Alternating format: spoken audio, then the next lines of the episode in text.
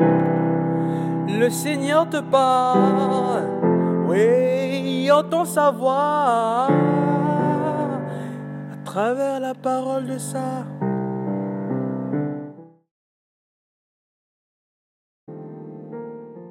Bien-aimé dans le Christ, s'il est vrai que la charité bien ordonnée commence par soi-même, alors nous devons faire preuve de charité à notre égard, surtout lorsqu'il s'agit de corriger, de critiquer, de regarder les erreurs, les fautes ou les torts.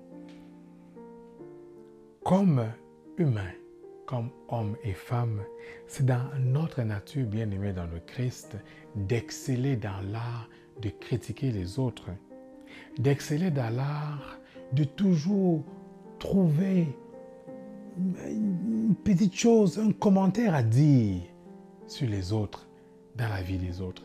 C'est ce que le Christ illustre dans cet évangile lorsqu'il prend l'exemple de la paille. Nous avons là de chercher la paille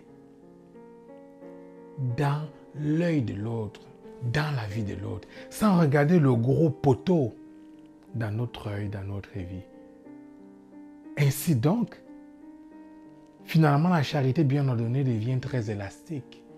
Elle est ordonnée quand il s'agit de notre bien.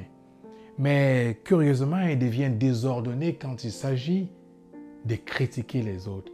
Oui, bien aimé dans le Christ, s'il est vrai que la charité bien ordonnée doit commencer par moi-même de la même manière. Je dois être charitable à mon égard. Je dois commencer d'abord par regarder mes torts, par regarder mes erreurs, par me critiquer, par m'auto-critiquer avant de critiquer les autres.